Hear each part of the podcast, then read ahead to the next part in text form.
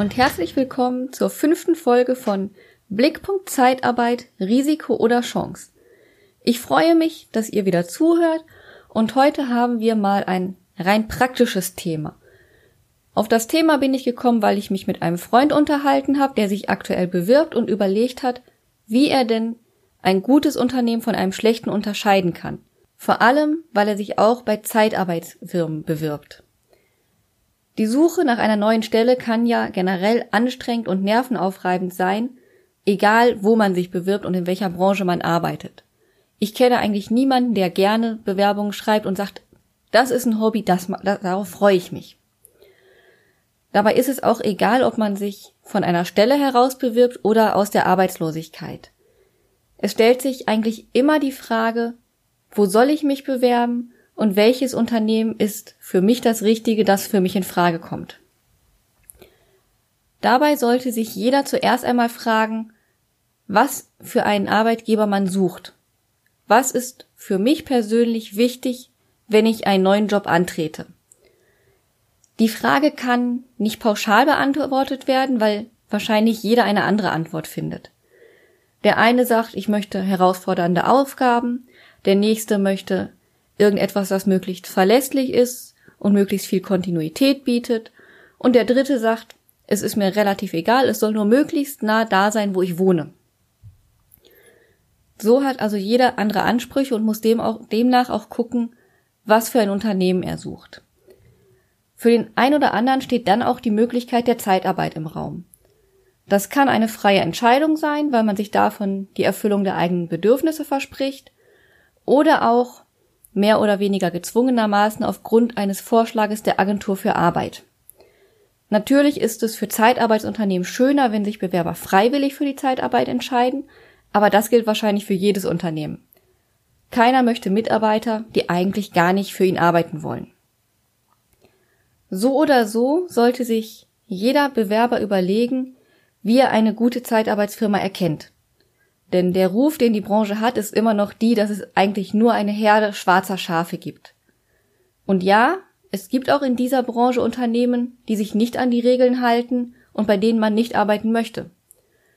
Die Mehrheit der Unternehmen, vor allem auch die, die ich kennengelernt habe, arbeiten korrekt und das sind aber die, von denen man nichts hört. Und da stellt sich als Bewerber die Frage, wie kann ich die Guten von den Schlechten unterscheiden? Als erstes lohnt es sich mal zu überlegen, ob man bereits Zeitarbeitnehmer kennt, mit denen zum Beispiel das eigene Unternehmen arbeitet.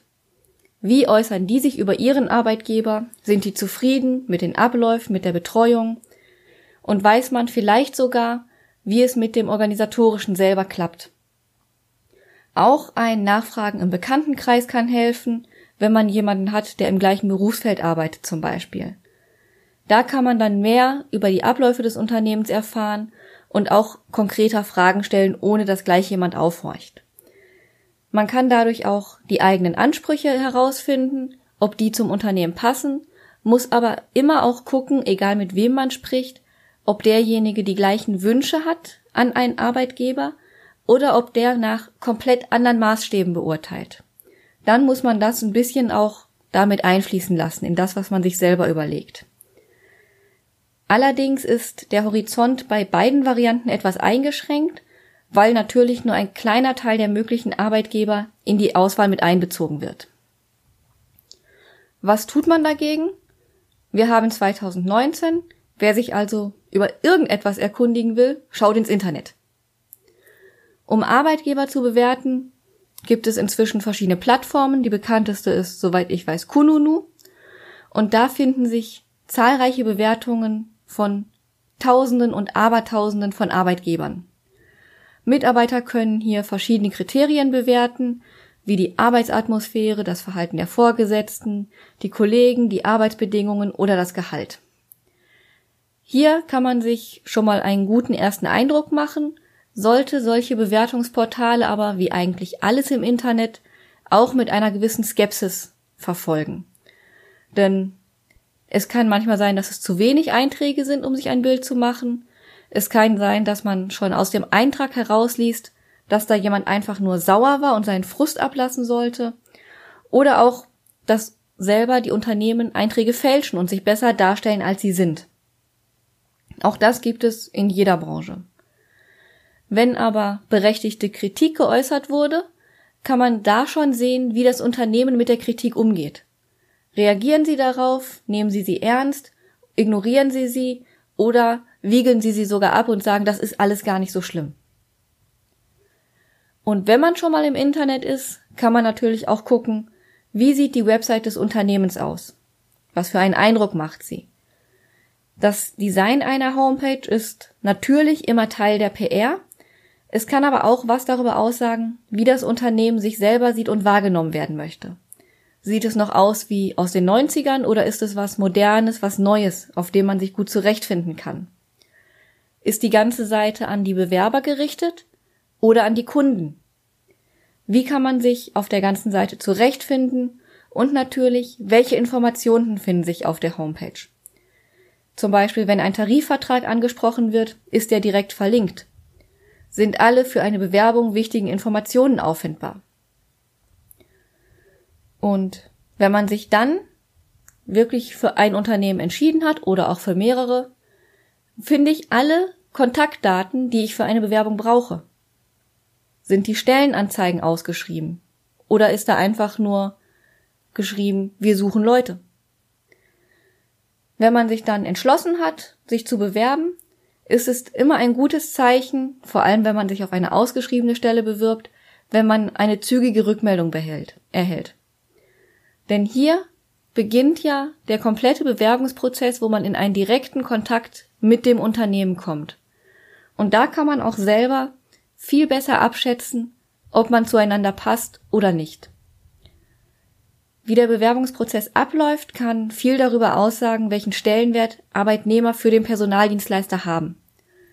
Das betrifft jeden Kontakt, der sich über den Bewerbungsprozess zieht. Egal ob es E-Mails sind, Anrufe oder der persönliche Kontakt. Wichtig ist, dass man als Bewerber nicht das Gefühl vermittelt bekommt, ein Arbeitnehmer zweiter Klasse zu sein. Die Mitarbeiter des Unternehmens sollten also freundlich sein und dem Bewerber gegenüber Respekt ausstrahlen. Natürlich gehört auch Zuverlässigkeit dazu, werden also Termine eingehalten fürs Bewerbungsgespräch, ist der Disponent pünktlich und vor allem ist er vorbereitet, nimmt er sich Zeit für das Gespräch oder klingelt währenddessen immer das Telefon und lenkt ihn ab, sodass er sich gar nicht auf das Bewerbungsgespräch konzentrieren kann, weil ständig irgendetwas anderes ist. Vor dem eigentlichen Gespräch oder nach dem Gespräch manchmal auch gibt es noch den Bewerberbogen, den die meisten Bewerber ausfüllen müssen. Er enthält Fragen zum beruflichen Werdegang, den Kenntnissen und Fähigkeiten, aber auch zu persönlichen Daten. Der Bogen wird später Teil der Personalakte, sollte also wahrheitsgemäß ausgefüllt werden. Vorsicht ist dargeboten, wenn unzulässige Fragen auftauchen, zum Beispiel nach der Schwangerschaft. Bei einigen anderen Fragen ist die Frage nach der Zulässigkeit allerdings nicht ganz so einfach zu beantworten, weil sie immer wieder als unzulässig deklariert werden und es in 99 Prozent der Fälle auch sind, es aber zum Beispiel Ausnahmen gibt. Es ist generell nicht erlaubt, nach Schulden oder Vorstrafen zu fragen, für eine Anstellung im Sicherheitsgewerbe oder im Bereich der Werttransporte ist das aber legitim, weil hier ein relevanter Bezug zur Arbeit vorliegt.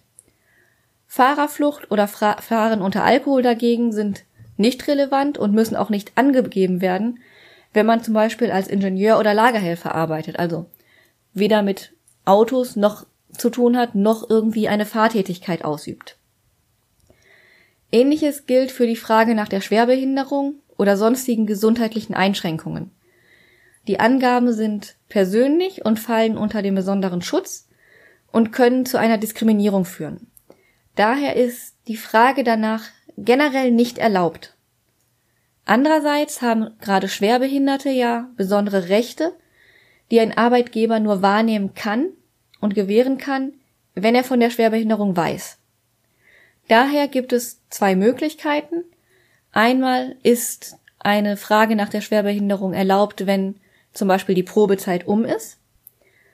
Oder ist die erlaubt, zum Beispiel zu fragen, ob eine gesundheitliche Einschränkung vorliegt, die sich auf die Arbeit auswirkt. Weil das etwas ist, was für den Arbeitgeber von Relevanz ist. Was anderes ist zum Beispiel, wenn man im Bewerbungsgespräch ist, ob man das Gefühl hat, dass der Ansprechpartner, mit dem man zu tun hat, kompetent ist und offen.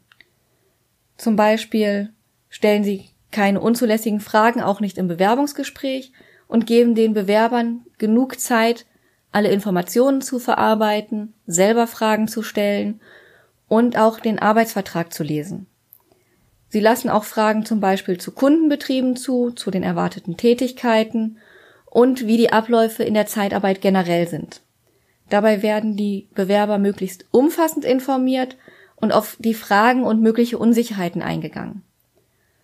Wenn es ganz gut läuft, werden auch die Vor- und Nachteile der Zeitarbeit offen benannt, damit sich der Bewerber ein eigenes Bild machen kann und abschätzen kann, ob diese Form der Arbeit für ihn die passende ist. Ein Thema im Gespräch ist in aller Regel, ob es einen Tarifvertrag gibt, dem der Personaldienstleister angeschlossen ist. Zur Wahl stehen hierbei der IGZ und der BAP. Das sind zwei große Tarifverträge. Früher gab es noch den CGZP, einen christlichen Tarifvertrag, der aber seit Jahren nicht mehr gilt. Beide Tarifverträge, sowohl der IGZ als auch der BAP, wurden mit dem Deutschen Gewerkschaftsbund geschlossen und garantieren entsprechende Mindestlöhne. Unternehmen, die dem IGZ angeschlossen sind, verpflichten sich außerdem, den Ethik Ethikkodex zu befolgen. Der beinhaltet zum Beispiel verbindliche Standards und Handlungsgrundsätze, die Zeitarbeitsunternehmen ihren Mitarbeitern gegenüber praktizieren. Dabei geht es vor allem um Fairness, Zuverlässigkeit, Respekt, Vertrauen und Seriosität. Dadurch soll eine gute Mitarbeiterbetreuung garantiert werden. Außerdem hat die IGZ ein unabhängiges Gremium geschaffen, das nennt sich Krisen- und Schlichtungsstelle, kurz KUS, wo sich Zeitarbeitnehmer wenn, hinwenden können, wenn sie zum Beispiel Probleme haben. Das ist eine Schlichtungsstelle, die den Zeitarbeitnehmern offen steht und deren Kontaktdaten die Zeitarbeitsfirmen auch an ihre Mitarbeiter herausgeben.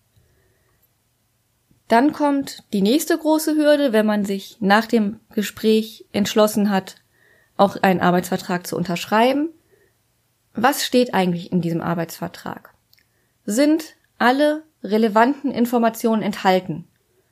Oder vielleicht sind da auch Dinge, die einen skeptisch machen sollten.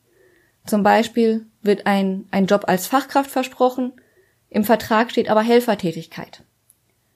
Auch dann sollte man sich überlegen, ob das wirklich das Richtige ist. Weil natürlich eine Helfertätigkeit in der Regel schlechter entlohnt wird als eine Fachkrafttätigkeit. Auch die Frage nach dem Einsatzort sollte geklärt sein, entweder mit einer Kilometer- oder Zeitangabe, die nicht überschritten wird. Es sei denn, es wird deutschlandweit gearbeitet, dann sind natürlich andere Fragen zu klären, zum Beispiel über die Unterkünfte. Im täglichen Kontakt mit Pflegekräften aus verschiedenen Unternehmen kenne ich die Situation, dass zum Beispiel auch nicht klar ist, inwieweit im Voraus Einsätze angekündigt werden, wenn der Arbeitnehmer gerade keinen Einsatz hat. Ist es zum Beispiel möglich, morgens angerufen zu werden, dass man einen Spätdienst oder einen Nachtdienst macht? Oder gibt es eine Mindestankündigungsfrist von 24 Stunden, 48 Stunden oder dass man heute angerufen wird und morgen arbeiten geht? Auch das ist etwas, was man auf jeden Fall besprechen sollte. Außerdem sollte im Arbeitsvertrag stehen, seit wann das Unternehmen die Erlaubnis zur gewerblichen Arbeitnehmerüberlassung hat und welche Agentur für Arbeit diese ausgestellt hat. Oft wird empfohlen, nur bei Dienstleistern anzufangen, die eine unbefristete Erlaubnis haben, sich also mindestens drei Jahre auf dem Markt behauptet haben. Das kann ein Kriterium sein, würde aber auf Dauer dazu führen, dass es keine neuen Unternehmen in der Branche gibt, weil diese logischerweise keine neuen Mitarbeiter finden. Ich würde daher eher überlegen, ist das Unternehmen etwas, das mir gefällt, das zu mir passt und das das bietet, was ich möchte, oder ist es das nicht? Denn auch ein Unternehmen, das sich erst kürzer als drei Jahre auf dem Markt befindet, kann ein gutes Unternehmen sein und alles das bieten, was ich als Arbeitnehmer möchte. Und natürlich auch einen Disponenten haben, der mir sympathisch ist und dem ich vertraue. Natürlich ist immer auch die Frage des Entgelts zu klären. Wie sieht es mit dem Tarifvertrag aus? werden mir als Bewerber, der sich nicht damit auskennt, erklärt, was Branchenzuschläge sind, wann Equal Pay greift und wie lange die Höchstüberlassungsdauer ist, denn die kann nach Tarifverträgen zum Beispiel auch länger als 18 Monate sein. Es sollte auch klar kommuniziert werden, wie die Bezahlung ist, wenn der Arbeitnehmer in den Garantielohn fällt, also wenn er keinen Einsatz hat. Und wie hoch die Vergütung während Urlaub oder Krankheit ist. All das sind Dinge, die natürlich vorher geklärt werden sollte und wo man im Zweifelsfall auch nachfragen sollte.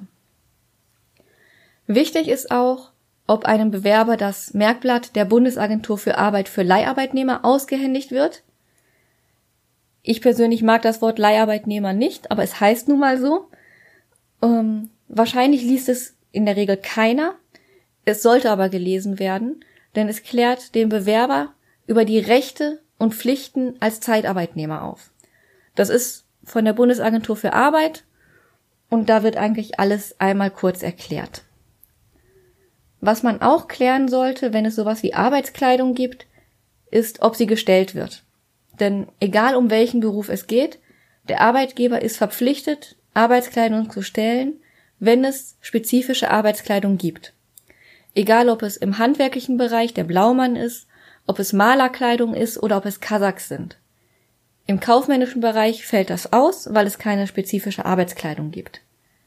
Das gleiche gilt für die persönliche Schutzausrüstung und Arbeitsmaterial. All das muss in aller Regel vom Arbeitgeber gestellt werden.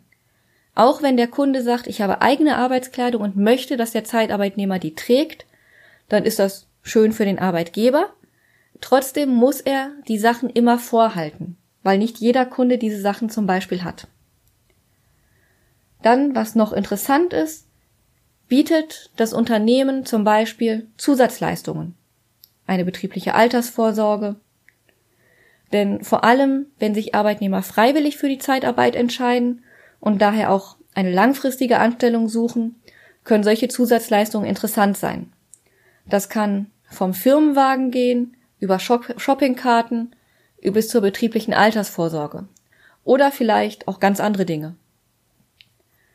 Eine gute Zeitarbeitsfirma bietet auch keine bezahlte Probearbeit an. Wenn ich wissen möchte, wie mein Mitarbeiter arbeitet, habe ich dafür die Probezeit. Da können sich beide Seiten überlegen, ob sie miteinander arbeiten können und wollen. Und das ist etwas, was auch nicht nur für die Zeitarbeit gilt, sondern für jedes andere Unternehmen auch. Außerdem sollte ganz klar die Erreichbarkeit geklärt sein. Zum Beispiel gibt es einen festen Ansprechpartner oder gibt es mehrere Ansprechpartner? Habe ich einen, den ich immer anrufe oder einen, der für die Einsätze zuständig ist und einen anderen Ansprechpartner für die Lohnabrechnung? Wie sind der oder die Ansprechpartner zu erreichen? Gibt es spezifische E-Mail-Adressen oder gibt es nur eine gesammelte E-Mail-Adresse wie info@firma.de? Habe ich Telefonnummern der Ansprechpartner? Gibt es bestenfalls sogar eine Handynummer, die auch abends oder am Wochenende für wichtige Dinge erreichbar ist? Und damit meine ich wirklich wichtige Dinge, denn auch die Disponenten haben ja ein Recht auf Feierabend. Aber gerade wenn man sich kurzfristig krank melden muss oder wirklich etwas passiert ist, ist es immer gut, dass man da Rückmeldungen halten kann. So, ich glaube, das waren so für mich erstmal die wichtigsten Dinge, die mir eingefallen sind, wenn man sich umschaut und überlegt, bei wem man arbeiten möchte und wie man sich ein wenig ein Bild davon machen kann, ob eine Zeitarbeitsfirma ein schwarzes Schaf ist oder doch eher zur Herde der Weißen gehört. Ich hoffe, damit konnte ich euch allen ein wenig helfen Ansonsten freue ich mich immer über Feedback. Vielleicht habt ihr ja noch andere Dinge, von denen ihr sagt, darauf sollte man achten. Oder auch, oder ihr sagt auch, das ist eigentlich gar nicht wichtig, was ich gesagt habe. Ich hoffe, ihr, wir hören uns das nächste Mal wieder und verabschiede mich. Bis zum nächsten Mal. Eure Sandra und ihr habt selbst die Chance, das Leben als Risiko oder Chance zu sehen. Bis dann.